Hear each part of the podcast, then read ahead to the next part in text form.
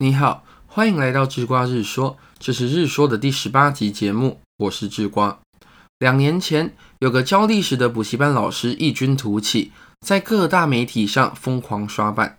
他是吕杰，一个用单口相声的方式上课的补习班老师。要说吕杰最著名的影片，莫过于那一段如何镇压一场暴动的笑话了。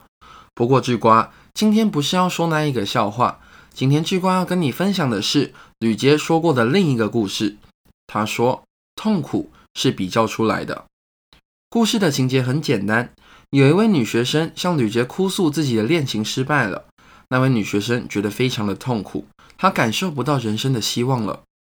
这时候，吕杰没有说什么话，他带着女生到了一间手摇饮料店，一口气买了将近六公升的无糖绿茶，并且要求女学生。一口喝下去，那你也知道，绿茶喝太多，铁定胃疼的嘛。女学生把绿茶喝完后，肚子痛到她一言不发的蹲在地上。这时候吕杰就开始了。吕杰说：“现在的痛苦有没有比失恋的痛苦还难过？有没有发现失恋不痛苦了？这就对了嘛。要知道，痛苦是比较出来的，是随时都能够放下的。这故事听着是蛮有道理的，可是事实上。”痛苦真的是比较出来的吗？有任何科学或社会学实验与理论可以说明这个现象吗？还真的有。在一九五四年，美国心理学家利昂·费斯廷提出了所谓的社会比较理论。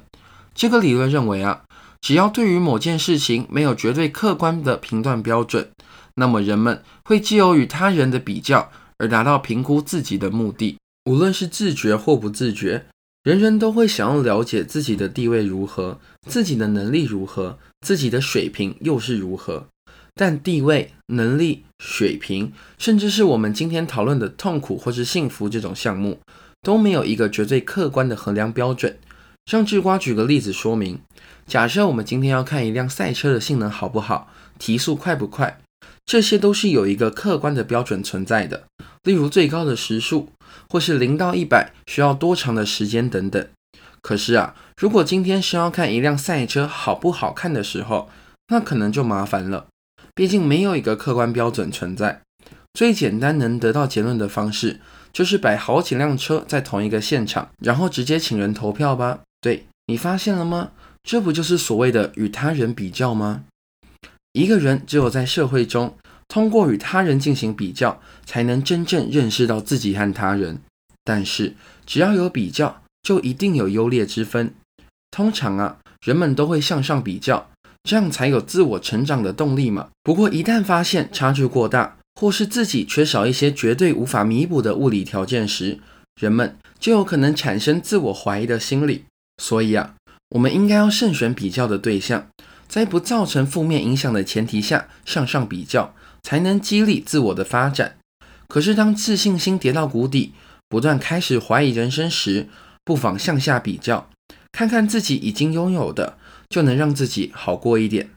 要知道，人打算拿自己和谁做比较，其实自己是有选择权的。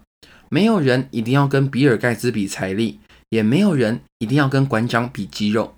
如果是时常自我怀疑的人，应该要有意识的调整社会比较的方向。